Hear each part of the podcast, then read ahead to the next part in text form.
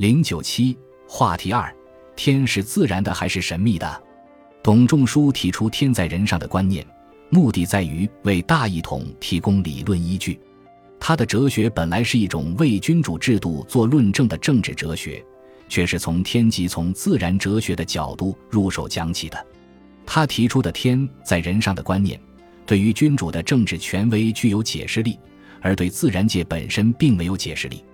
换句话说，自然哲学是董仲舒哲学的软肋，王充解构董仲舒哲学就选择这个软肋作为下手处。他从天在人外的观念出发，割断了天与人之间的神秘联系，试图对天、对自然界做出一种理性的解说，以其从根本上解构董仲舒的哲学体系。在王充眼里，天原本是一种自然的存在，并无神秘性可言。夫天。体也与地无异，莽苍苍的蓝天与辽阔的大地没有什么两样。天地寒气之自然也，天和地乃至万事万物都由气构成，只不过天的形体比较大而已。王充描述的宇宙图式乃是双平行面结构，天是上层的平面体，地是下层的平面体，二者都是元气的表现形态。元气，天地之精微。他的看法是：天有列宿，地有宅舍，宅舍覆地之体，列宿着天之形。天覆于上，地掩于下，下气蒸上，上气下降，万物自生其中间矣。王充强调，宇宙天地是从来就有的，并不是神的创造物。对于宇宙天地来说，不存在一个开端，在时间的意义上是无限的。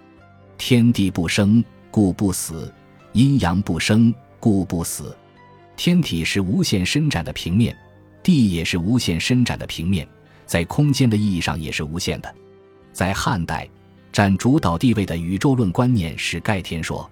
盖天说有一个明显的理论漏洞：一个半圆形的罩子，怎么可能把正方形的大地不多不少的罩起来呢？为了弥补这个漏洞，张衡等学者提出了浑天说。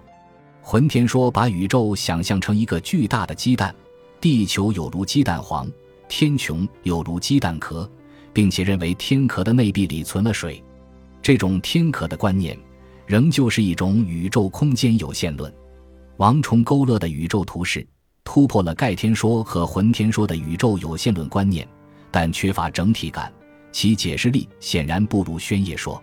王充不再像董仲舒那样把人看成天的附庸。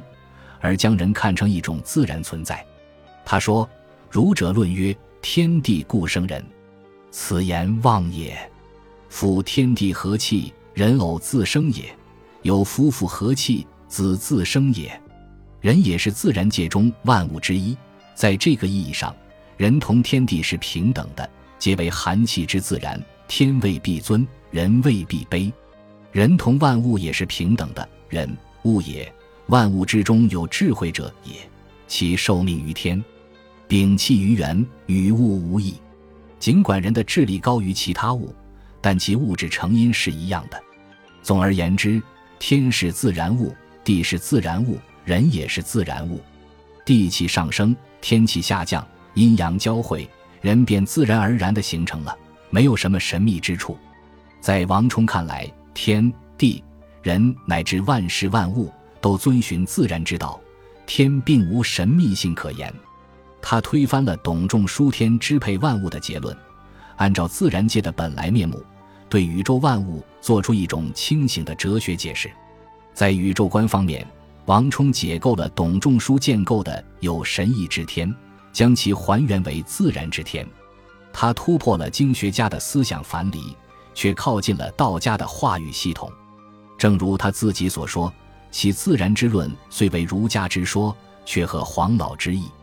他再次发现道家在哲学上的学术价值，启迪了魏晋时期的玄学家。